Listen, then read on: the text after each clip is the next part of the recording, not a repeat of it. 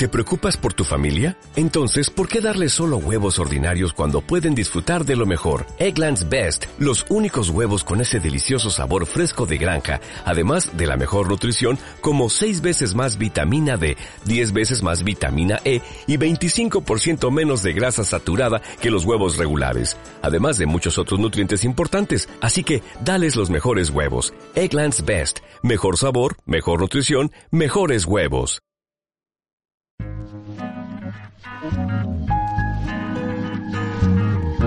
La esencia del vino. El podcast de Matarromera, elaborado desde el viñedo para que lo disfrutes estés donde estés.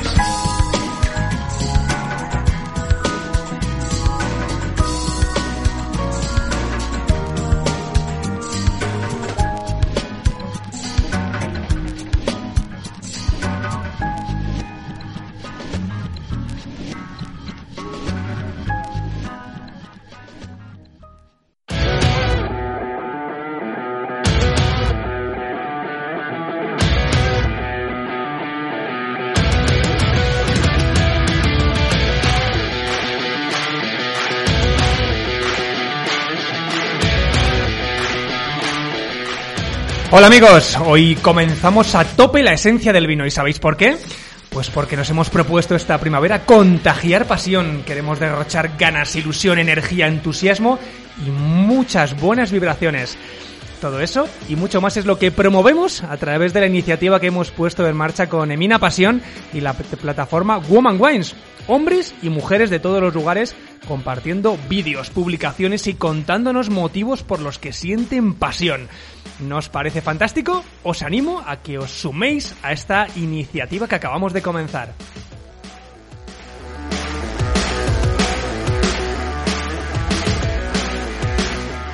En este nuevo programa eh, queremos que sigáis aprendiendo aspectos del vino de los personajes más relevantes. Por eso nos visitará Juan Park, director de One Intelligent. Viajaremos hasta Nueva Zelanda, conoceremos un vino con miel, hablaremos hasta de torrijas, que para eso estamos en Semana Santa. Y no faltarán las noticias, el concurso, los restaurantes. Bueno, bueno, un derroche de programa que desborda, ¿lo adivináis? Pues mucha pasión. Os habla Roberto Sanz desde el viñedo. ¡Comenzamos! La esencia del vino el podcast con más sabor para descorchar cuando quieras.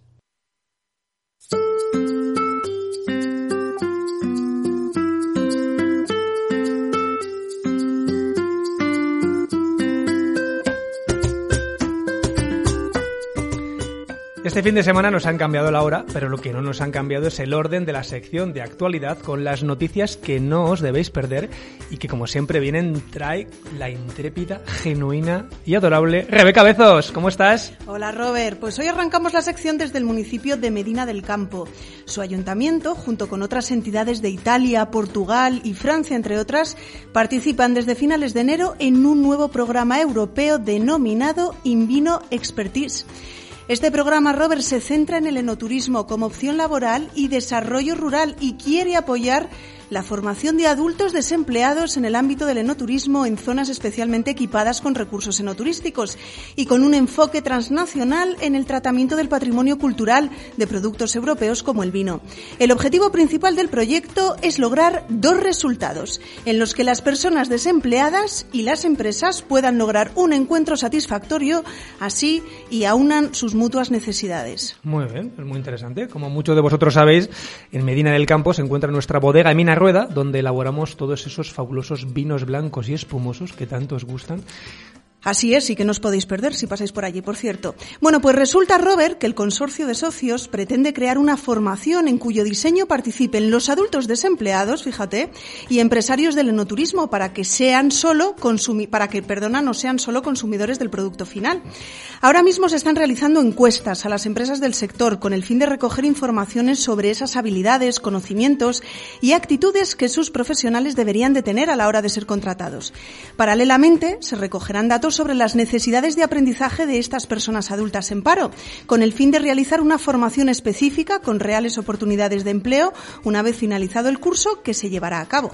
Posteriormente, tras culminar las propuestas formativas, se creará una bolsa de trabajo al final del proyecto. Qué buena iniciativa. Me parece estupenda.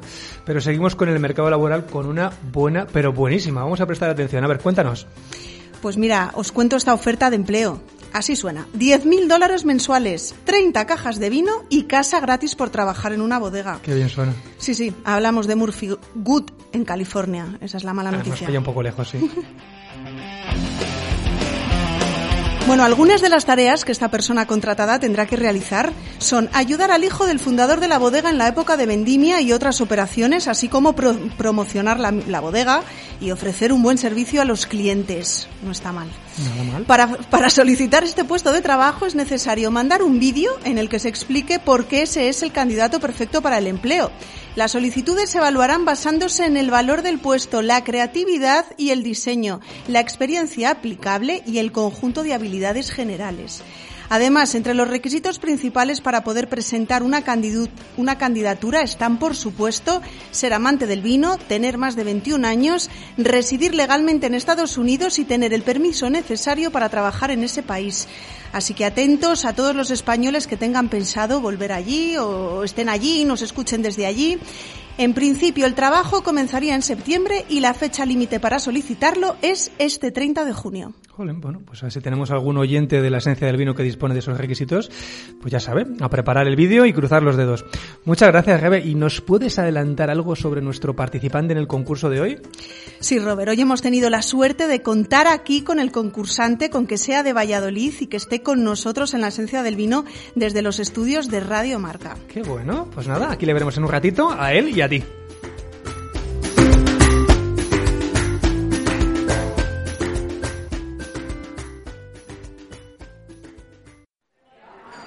Vino para dos, por favor. La entrevista con Bernardo Hernández del último programa sobre cómo aplicar la tecnología en el sector del vino nos dejó tan buen sabor de boca que hemos decidido invitar hoy a Juan Park, que es uno de los directores de Wine Intelligent. ¿Qué, ¿Qué hace esta empresa con sede central en Londres? Bueno, pues se dedica a la investigación de mercado de todo lo relacionado con el mundo del vino, incluyendo algo tan importante para todos nosotros como son los comportamientos de los consumidores. Nuestro amigo Juan es licenciado en Sociología por la Universidad de Salamanca y tiene un máster de investigación de la London School of Economics. Como curiosidad, os tengo que contar que compartió clase en Salamanca con el humorista Alex Clavero y en Londres con una personaje como es Mónica Lewinsky. Tras pasar más de una década en la oscura Londres, donde completó su formación vitivinícola, decidió regresar a la luminosa España, donde se vive mucho mejor, sin lugar a dudas, y desde donde dirige la oficina de One Intelligent para España y Sudamérica. Hoy brindamos en Café para Dos con Juan Park. Bienvenido, Juan, ¿cómo estás? Ah, muchas gracias, Roberto, por la introducción. Pues muy feliz de estar aquí con vosotros. De salud bien, por suerte, y laboralmente, pues una montaña rusa, como todos. Recuerdo que en los primeros meses, de marzo a abril, pues eh, del año pasado, pues las bodegas estaban replanteándose sus presupuestos y acciones y muchas investigaciones se cancelaron aplazaron, así que hubo meses de incertidumbre, pero por suerte, pues en los últimos meses ha vuelto la necesidad de conocer los mercados, de saber qué va a pasar, así que hemos tenido meses de, bastante carga de trabajo. Y luego, por último, siendo socio del Real Valladolid, pues mucho sufrimiento, pero creo que, que al final nos salvamos. Sí, sí, no cabe la menor duda. Yo creo que, estamos abogados al sufrimiento, pero ten fe, ten fe. Yo creo que, vamos, a, vamos a seguir en primera. Bueno, teníamos muchísimas ganas de que te pasaras por la barra de, la esencia del vino para preguntarte ¿Qué vino bebe Mónica Lewinsky? no, no, no, no, no, en serio. Eh, ¿Cuánto vino compraste por internet el año pasado? Reconocerlos. El, el boom este de la venta de vino online del año pasado ha venido para quedarse. Pues yo personalmente sí que compré bastante vino y de hecho ya llevaba algunos años pues comprando, aunque sí antes más ocasionalmente. Y yo creo que hay varios motivos por los que comprar vino online. Y los que están pues más interesados en los vinos de distintas regiones, de distintos países, pues ya venían comprando vino online pues de hace tiempo, los wine lovers, digamos, más, más interesados. Yo creo que la diferencia es que ahora se han incorporado nuevos consumidores, nuevos compradores que no necesariamente compran tanto por hobby, sino por conveniencia, por seguridad y esos son los nuevos hábitos online que estamos viendo. Y nosotros hacemos estudios de mercado, como bien dijiste, y hemos medido que el número de compradores de vino online pues prácticamente se ha duplicado en los últimos dos años, pasando un 10 a un 20% del total de consumidores. O sea, todavía, alejado de otros, de otros mercados, pero sí que pues hemos visto que nuevos compradores eh, han empezado a comprar en este canal. Se incorporan, sí, sí es así. Bueno, One Intelligent nos, tiene acostumbrados a informes tremendamente útiles y, fiables sobre nuestro sector, es algo habitual y que, y, que, y que, vemos en las noticias. Uno de ellos fue precisamente el que elaborasteis sobre el consumo comparativo prepandemia, durante la misma y en el momento actual más o menos que nos, que nos situamos. ¿no? Nos encantaría que nos pudieras arrojar un, un extracto sobre, sobre el mismo. Pues sí, eh, como dices, hemos venido haciendo estudios de mercado en la mayoría de los mercados importantes de vino, pues Estados Unidos, Alemania, Reino Unido, eh, China y por supuesto España, pues comparando cómo cambiaban los hábitos y de como resumen, pues me quedo con tres, digamos. El primero es que el vino ha acompañado a los consumidores, pero en distintos momentos de consumo. Antes el, consumo pues era mucho más eh, social, en celebraciones, restaurantes, por supuesto, bares. Y ahora, pues el momento estrella de consumo es al acabar el día en casa, relajándose con una manta y una película. O sea, es un gran cambio de, de hábitos. Luego, el segundo es que el consumidor, pues todavía se ha dado pequeños lujos. En casa, eso sí, pero todo lo que no podía hacer en restaurantes, pues en cuanto a comidas especiales, exóticas, hacerse su propio pan, y ahí el, vino ha tenido pues eh, presencia también. Y por último, pues los jóvenes que han tenido un mayor acceso al vino que de costumbre, porque es una bebida, digamos, más adecuada para consumir en casa que bebidas espirituosas u otras eh, que podrían estar bebiendo en bares o, o, discoteca. Así que vemos que el consumidor ha cambiado sus momentos de consumo y eso pues es, relevante para las bodegas. ¿no? me parece muy interesante los, tres aspectos que, destacas, que, ojalá se, mantengan. ¿no? Yo creo que el, aumento de, consumo en, los hogares yo creo que, puede ser, que puede ser muy interesante. Pero precisamente haciendo un, maridaje del consumo en casa y del consumo eh, después del finalizar la jornada, ¿crees que ¿Esto se mantendrá en, la perspectiva hogareña, de ese consumo de, celebración en, el domicilio? ¿O crees que se trasladará al terreno de juego de, los bares? ¿Cómo crees que va a ser esa transición? Pues después de cada cualquier cambio profundo, digamos, habrá comportamientos que volverán a la, a la normalidad anterior y otros que no. De hecho, es algo que se estudia, por ejemplo, cuando se arregla una línea de metro, una carretera, pues cuántos volvieron a sus rutas habituales y cuántos han encontrado por rutas más adecuadas, que justo por este accidente pues han, encontrado nuevas, nuevas maneras de, de hacer las cosas. Y la respuesta es que siempre hay consumidores que han descubierto nuevos hábitos que les convienen más. El otro día publiqué un artículo sobre los nuevos hábitos y en los comentarios alguien dijo, pues nos estamos volviendo anglosajones, ¿no? Como el tipo de consumo en casa, más individual, y yo creo que cuando este pase, seguro volveremos a los bares y restaurantes, pero otros comportamientos como comprar vino online, pues quizás estén aquí para quedarse también. Yo estoy convencido de que además hemos eh, adelantado, eh, como comentabas, eh, por motivo de seguridad, hemos adelantado digitalmente a, un consumidor que a lo mejor era reacio a, introducirse en la compra online y que, se ha incorporado. Pero hay una cosa que me interesa y que seguro que vosotros tenéis información y es, em, en una situación como la que estamos viviendo desde hace un año, hemos tenido subidas y bajadas en nuestro estado de ánimo, un poco en función de determinados factores, como ha sido el confinamiento, como ha sido el en los distintos estados. Eh, ¿Esto influye en el consumo de, vino? ¿De, qué manera puede, puede influir? Pues sí que influye, influye en el consumo de vino y también lo que estamos dispuestos a hacer. Y eso es algo que, venimos eh, midiendo y sabemos que, en cada mercado hay un 10%, una minoría de, consumidores que están como locos para volver a hábitos anteriores, para salir de fiesta, para irse de viaje. O sea, que están mucho más abiertos. Y es una, digamos, minoría ruidosa, los que vemos en las fiestas, en, las noticias. Pero luego hay una mayoría más silenciosa que sigue preocupada, que tiene miedo a volver a encontrarse con grupos grandes de gente, que está agazapada en casa. Yo creo que por eso los nuevos hábitos pues están aquí para quedarse al menos un poco más de lo que creemos, porque primero hay que vacunarse, que la verdad es que no va muy rápido el tema, parece, pero luego debemos estar psicológicamente preparados para volver a esos hábitos anteriores, con aglomeraciones de gente, eventos masivos, y eso yo creo que llevará un poco más de tiempo. Así que primero nos vacunamos y luego pues habrá que reactivar un poco psicológicamente a volver a, esos hábitos sociales. A resetear, lógicamente, con mayor, mayor seguridad.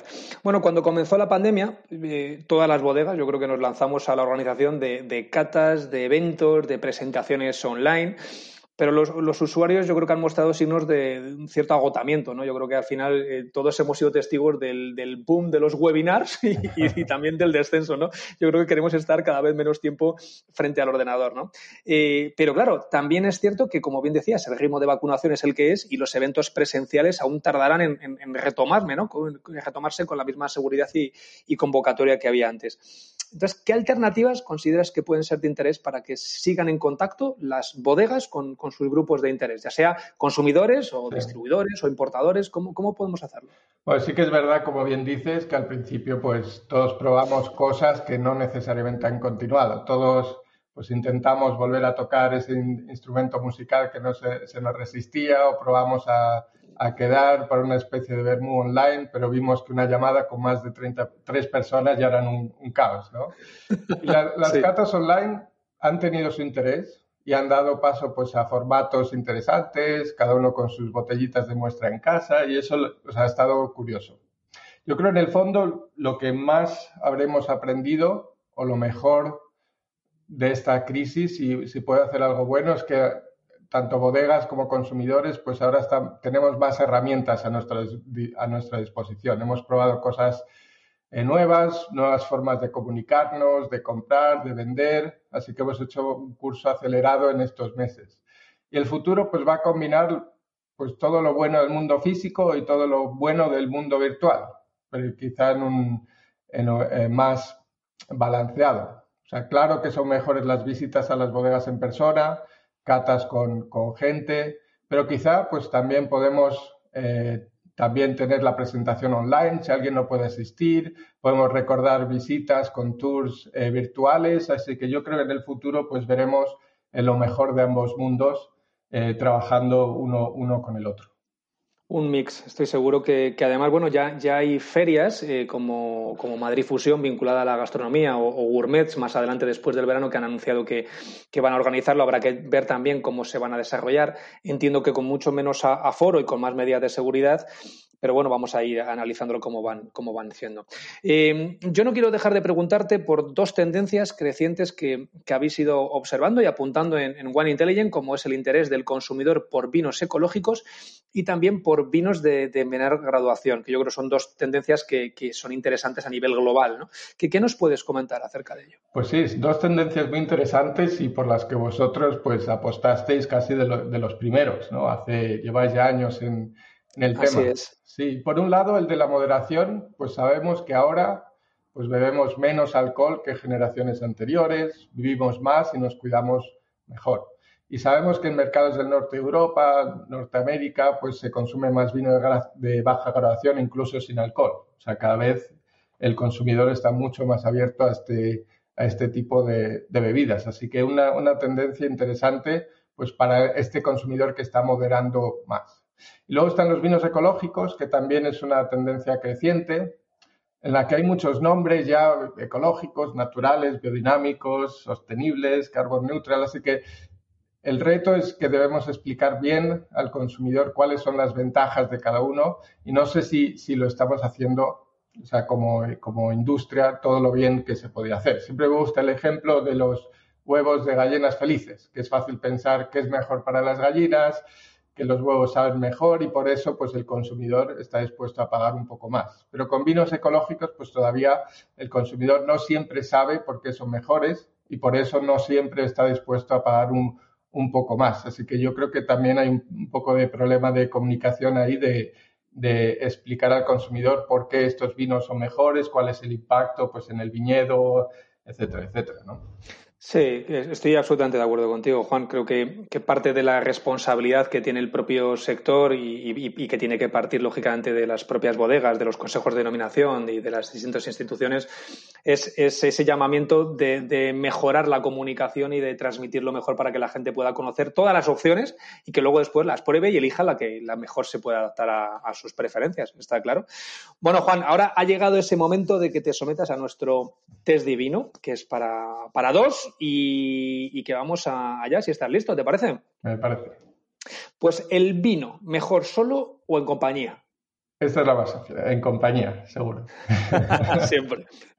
Muy bien. Momento del día que prefieres para vivir con vino.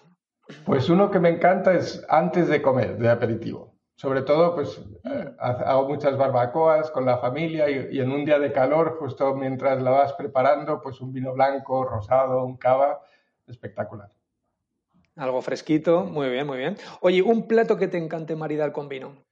Pues también ensaladas, entrantes. Y es que pasé muchos años en Inglaterra, como dijiste, y, ahí se ven muchos vinos blancos y yo creo que se les valora mucho. Y, es algo que, quizá no, no, pasa o no siempre pasa aquí en España, que tenemos grandes vinos blancos, pero no siempre se valoran tanto como los tintos, ¿no?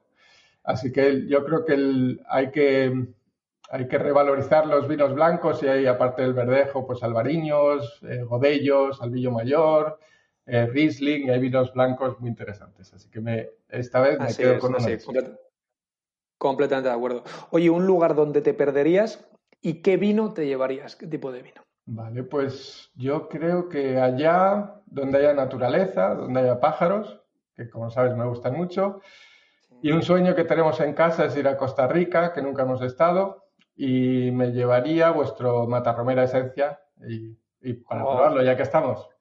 Qué buena, qué buena lección, qué buena lección. Sí, sí. Bueno, yo te, yo te voy a mandar, cuando vengas a verme a Matarromera, te vamos a probar esencia, pero yo te voy a mandar una botella de eh, cian roble, mm. porque tiene en la etiqueta un pájaro, que es el cianopica, ¿sabes? a ti te gustan los pájaros. Es un, es un pájaro que es eh, de la zona de, de Valdefinjas en, en, Toro y que es un rara avis, porque solamente se encuentra en esa zona de, de Toro, en, en Zamora, y en Japón y es un pájaro precioso que, como su nombre indica, pues tiene unas, unas plumas, unas alas del color del cian que da nombre a la bodega del vino. Así que te lo, voy a, te lo voy a mandar a ver qué te parece para estos días. Muchas ¿Eh? gracias. Bueno, ¿con quién te gustaría brindar al menos una vez en la vida? Bueno, con mucha gente. Pero yo creo que, bueno, tengo dos niños pequeños, así que lo que más me gustaría es brindar con ellos, pero cuando sean mayores ya, para ver que que han crecido bien, que han tomado buenas decisiones en la vida, así que me encantaría brindar con ellos. Y ya puestos a elegir, pues sería la era de los dinosaurios, rodeado de diplodocus y estegosaurios y todo eso, porque siendo niños, pues les encantan los dinosaurios. Así que en el futuro con ellos, pero en una época así exótica. Qué bueno, qué bueno. Te veo ahí, ¿sabes? Entre el velociraptor ahí guardando la copa. qué bueno, qué original. Qué, original, qué original. Bueno, Juan, eh, ha sido un verdadero placer contar hoy contigo en, Vino para Dos, en, la esencia del vino de, de Matarromera. Eh, muchísimas gracias por tus aportaciones y, por supuesto te deseamos que sigáis haciendo esta importantísima labor en Wine Intelligent, que es muy útil, que es imprescindible y que lo hacéis con tanto rigor y, profesionalidad. Así que ya sabes que aquí tienes tu casa, seguro que nos vemos muy pronto y brindamos juntos. Con o sin dinosaurios, yo creo que va a ser sin dinosaurios, por lo menos de verdad, pero seguro que con una sonrisa que no nos va a faltar. Vale, muchísimas gracias Roberto y un placer. Muy un abrazo. Un abrazo muy fuerte. Síguenos en tus redes sociales. Arroba Matarromera. Novedades, noticias, concursos y mucho más a un solo clic.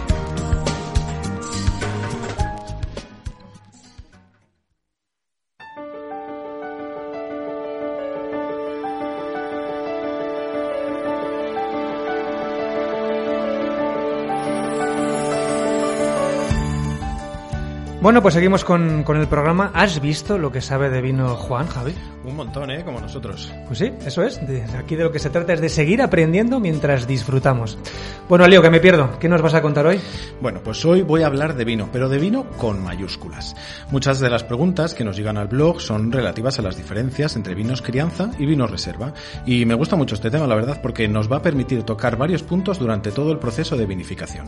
Bueno, pues empezamos, no te cortes, porque yo creo que son muchos los que piensan que la diferencia entre uno y otro pues son tan solo los meses de barrica en botella. Venga, pues comenzamos si te parece por el viñedo.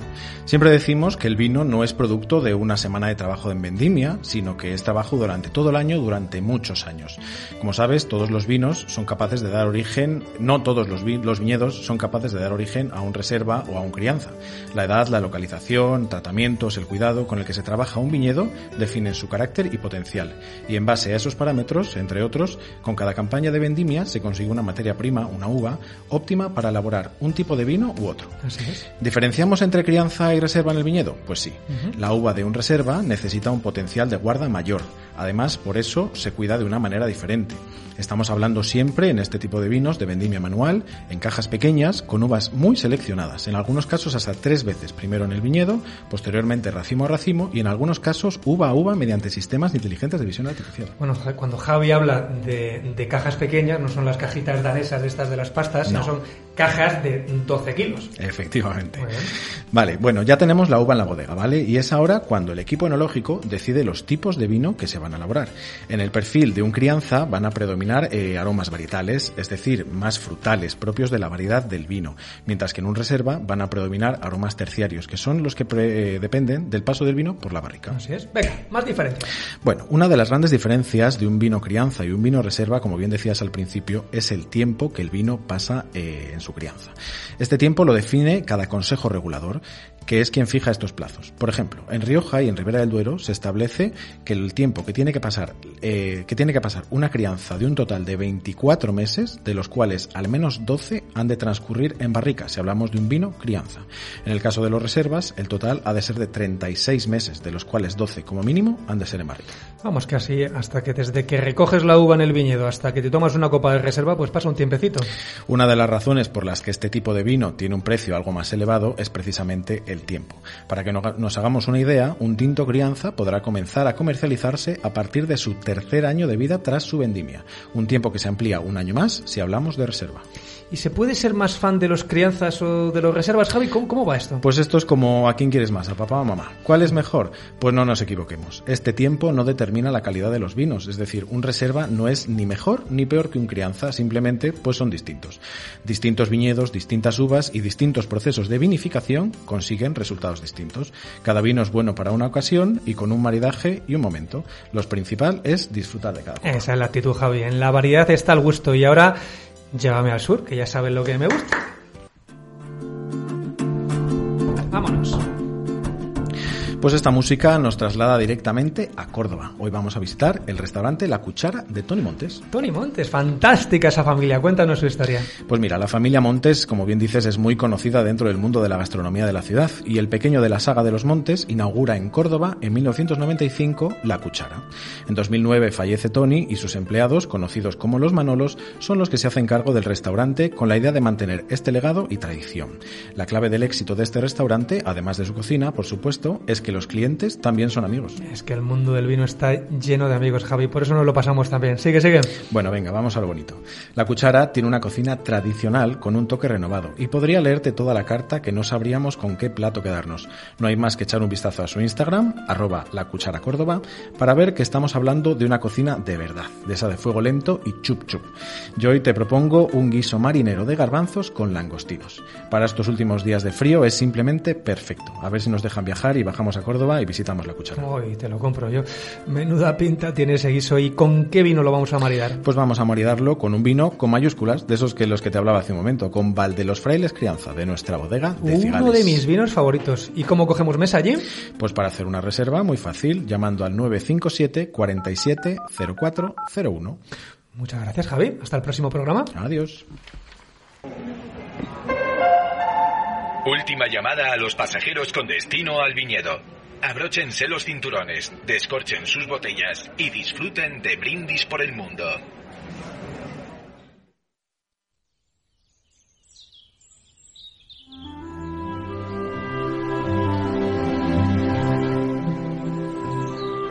¿Lo escuchan? Los pajarillos, la comarca, la tranquilidad. Estamos escuchando una música élfica. ¿No les recuerda una famosa película? ¿Y si les hablo ahora de Frodo? Ahora sí, ¿verdad? Bueno, pues no vamos a viajar hasta la Tierra Media en sentido literal, pero sí al lugar donde se rodó para El Señor de los Anillos, ¿verdad, Marta? Hola Robert, ¿qué tal? Así es, pues fíjate, hoy nos vamos a Nueva Zelanda, que es de las últimas zonas que se han incorporado a las grandes regiones mundiales del vino. ¿Qué te parece? Estupendo. Mira, te cuento, eh, hace eh, en 1973 se plantaron las primeras cepas con intención comercial. O sea, una pasada porque Nueva Zelanda ha conseguido en 50 años mucho más lo que otras zonas vinícolas del mundo han logrado en un siglo de historia que Nueva Zelanda conocida por sus ovejitas, sus granjas lecheras y su agricultura. Allá por, por los años 70 la idea de plantar cepas era una auténtica locura, pero hoy en día hay más de 35.000 hectáreas de viñedo, de las cuales la mayoría, es decir, un 66% es Piñón Blanc, y luego están seguidas de Pinot Noir y Chardonnay. Nueva Zelanda es un país conocido en el mundo del vino por sus de Sauvignon Blanc. No sé si te suenan, Robert, pero bueno, la verdad es que son súper, súper conocidos. Este país cuenta con un clima oceánico frío y lluvioso, sobre todo en, la, en dos islas principales, la isla del norte y la isla del sur. La isla del sur está muy pegadita al polo sur y cuenta con un clima frío y lluvioso.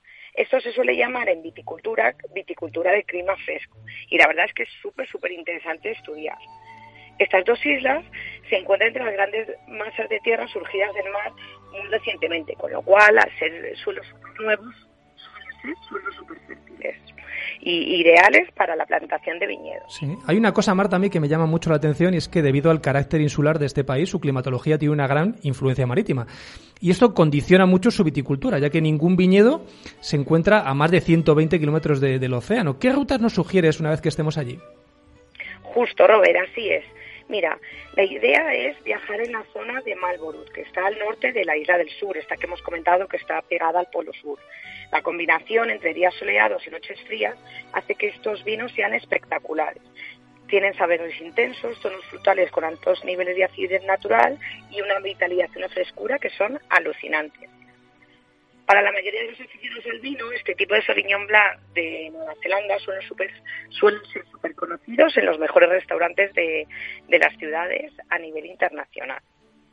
La verdad es que los neozelandeses, habiendo partido de un varietal francés clásico como es Sauvignon Blanc, y han seguido un estilo un poquito denominado del Nuevo Mundo, cuyo éxito es absoluto. Marlborough se caracteriza por su gran cantidad de bodegas, en, esa zona hay casi más de 40. La mayoría de viñedos de esta zona se encuentran en los valles de Guairabú y Aguatere. Además, esta uva, además de esta uva, yo te recomiendo probar la Pinot Noir y la Pinot Gris. Son dos variedades, tanto la Pinot Noir como la aromática gris, que yo creo que son muy, muy interesantes y muy representativas de, esa zona. Y creo que haber entendido que, cada año eh, pues eh, organizan un festival, ¿eso es así? Sí, sí, sí, la verdad es que el, Festival de Marlborough es súper, súper divertido y muy, muy chulo de ver. Además está rodeada de los viñedos más bonitos de, Nueva Zelanda. Yo te lo recomiendo 100%. La mejor manera de visitar este, estos estrechos, los estrechos de Marlborough, es a través de un crucero en barco. Tú que puedes, que eres deportista, lo puedes hacer en kayak, pero bueno, el que sea vagoncio también lo voy a hacer en un lujoso yate si quieres ir, si quieres ir de cómodo. Eh, en esta zona del estrecho también se recomienda pues eh, pescar, nadar con delfines, bucear. La verdad es que es una experiencia súper, súper inolvidable. Además, los que les guste andar, hay una zona que se llama el Sendero de, Reina Carlota, que pasa a través de un bosque autóctono, que además de tener unas vistas alucinantes, puede puedes también apreciar todo, todos estos estrechos del Marlborough, que son 100% recomendados. Yo me quedo con un mix, ¿no? un poquito de kayak, un poquito de crucero, ¿no? yo creo que sería, sería lo ideal. Oye, Marta, ¿y qué es lo que caracteriza a esta región?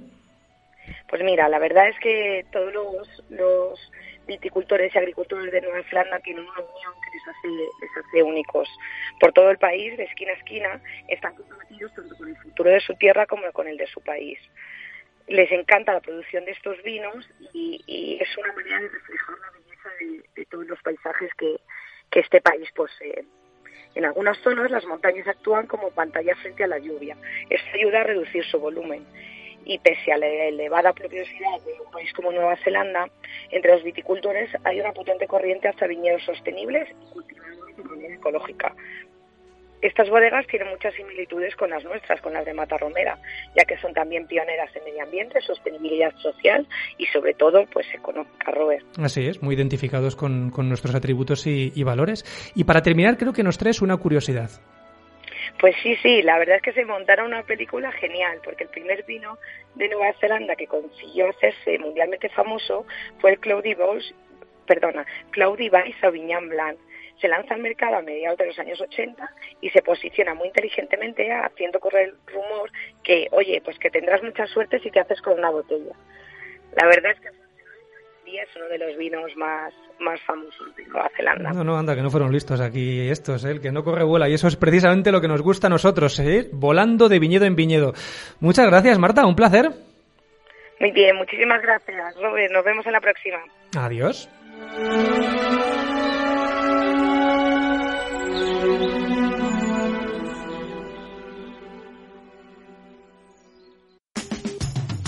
Y ahora, en la esencia del vino, ponemos a prueba tus conocimientos con el test Divino.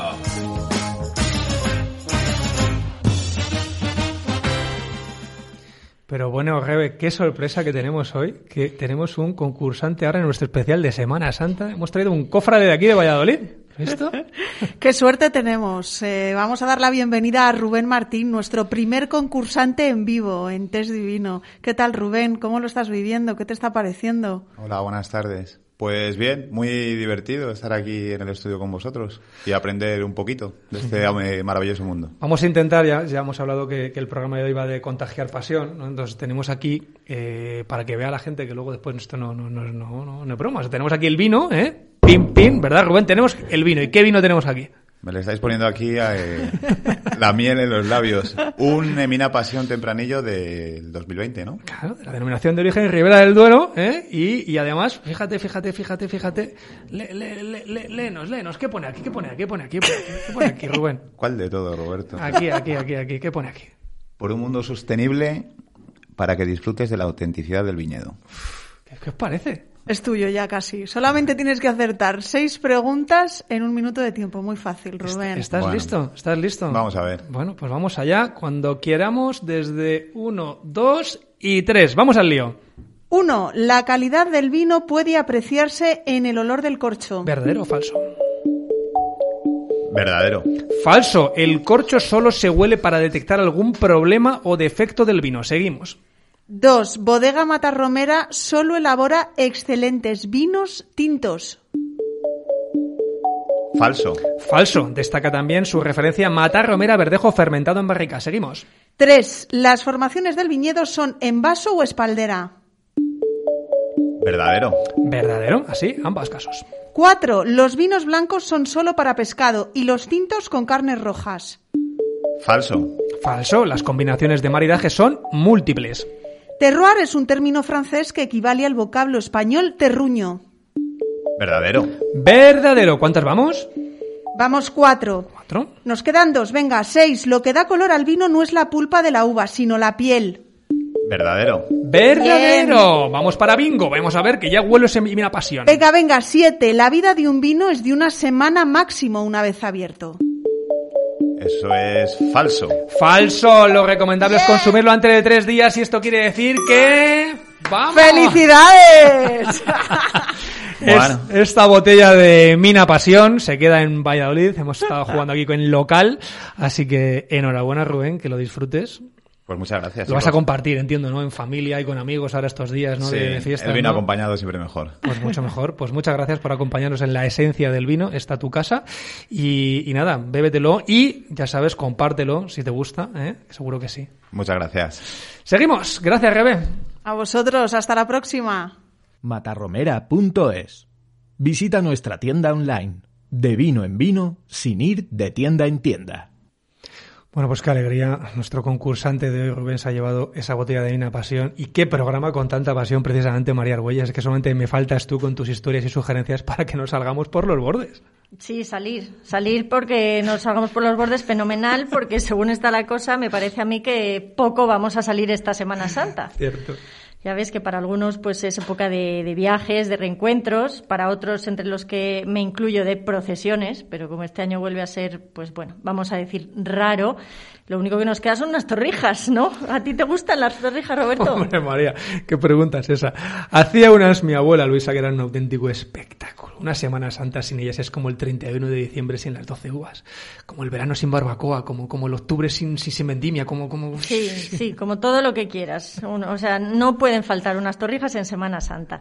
Y te diré que, que bueno, ya que, pues eso, no podemos salir vamos a darnos el capricho. Y, y, tú que te cuidas, ¿tú sabes que hay una forma de hacerlas para que sean más saludables? ¿Ah, sí? Cuenta, cuenta, eso no me lo sabía yo.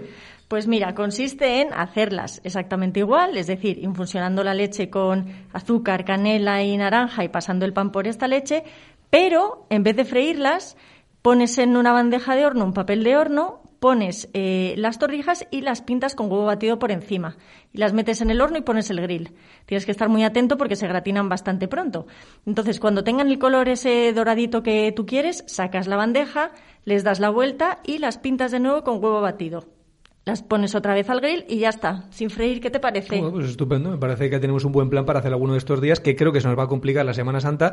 Así que bueno, y si encima le ponemos un poquito de miel por encima, ¿eh? Miel, miel precisamente es lo que le ponían los romanos al vino, ¿Miel? Roberto. ¿Sí? ¿En serio? ¿Y eso por qué? Miel, pues porque el vino antiguamente no era tan bueno como el que tenemos hoy en día y los romanos condimentaban sus vinos, entre otras cosas, para mejorar su sabor. Les ponían especias y también le añadían miel. Este vino con miel se llamaba mulsum y era muy popular entre los romanos de clase alta. Era más ligero que el vino y, y más fácil de beber. A menudo también se utilizaba como bebida con propiedades medicinales para quienes sufrían dolores de estómago y, y, acidez. Y te diré que filósofos y poetas romanos como Horacio y Séneca ya hablaban del mulsum como un verdadero remedio contra las penas. Afirmaban que el vino era capaz de eliminar las preocupaciones, así como de facilitar la curación de la tristeza, y ya sabes que en eso desde aquí no podemos estar no, más de acuerdo. Totalmente, así estamos nosotros de felices, eso siempre, con moderación. Siempre, siempre, siempre. siempre. Oye, y como últimamente estamos hablando de vinos pues diferentes, ¿sabes que existe el vino de pétalos de rosas? ¿En serio? Eso es muy de, pues ya es primavera en la esencia del vino. Cuéntame. Tal cual. Mira, es, es un vino de la bodega británica Le Garchal que lo elabora por encargo de la Sociedad Nacional de la Rosa, a partir de una infusión con pétalos de rosa. Es un vino semiseco, rosado, muy aromático y se recomienda beberlo solo o con champán. ¿A que suena glamuroso? Nunca dejo de sorprendernos, María. Qué vino más curioso, pero yo sé que tienes para hoy una sugerencia muy del norte. Pues claro, Roberto, no van a ser todo vinos peculiares. Y para este programa, ya que no podemos movernos físicamente de Castilla y León, vamos a viajar, aunque sea a través del vino, a tierras gallegas. ¿Te vienes? Oh, ¿Cómo no, María? Siempre es un placer ir a Galicia. Pues mira, vamos a ir concretamente a Castrelo de Miño, en Orense, a la bodega Casar de Vide, que es donde elaboramos el vino del mismo nombre. Casar de Vide es un vino de la denominación de origen Ribeiro, elaborado con un cupás de uvas Treixadura, Albariño, Godello y Torrontés. Ahí es nada. Los viñedos de los que provienen estas uvas están situados en las orillas del río Miño con distintas orientaciones que aportan diferentes matices a las uvas. Y este vino tiene toques de manzana verde, albaricoque, flor blanca, piña fresca y pomelo. Y bueno, ya que estamos de viaje por Galicia, pues te diré que el mejor acompañante para este vino podría ser el marisco. Imagínate, Roberto, qué buen maridaje, un casar de vide bien fresquito con unas zamburiñas, unas necoritas, Oh, un buen centollo. se me está haciendo la Oh, boca agua, María, qué María. rico. Oye, ¿y dónde podemos comprar este excelentísimo, fresquísimo casar de vida? Pues como siempre, está disponible en nuestra tienda online www.tienda.matarromera.es. Estupendo, genial, María. Pues muchas gracias y felices vacaciones, que te las has ganado. Igualmente, Roberto.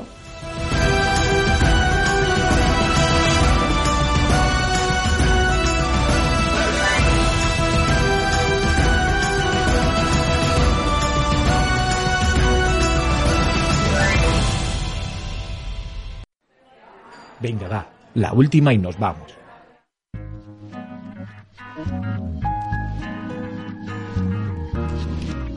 Bueno amigos, se terminó la botella por hoy, pero no os preocupéis, que tenemos muchas más esperando en la cava deseando ser descorchadas y compartidas con todos vosotros.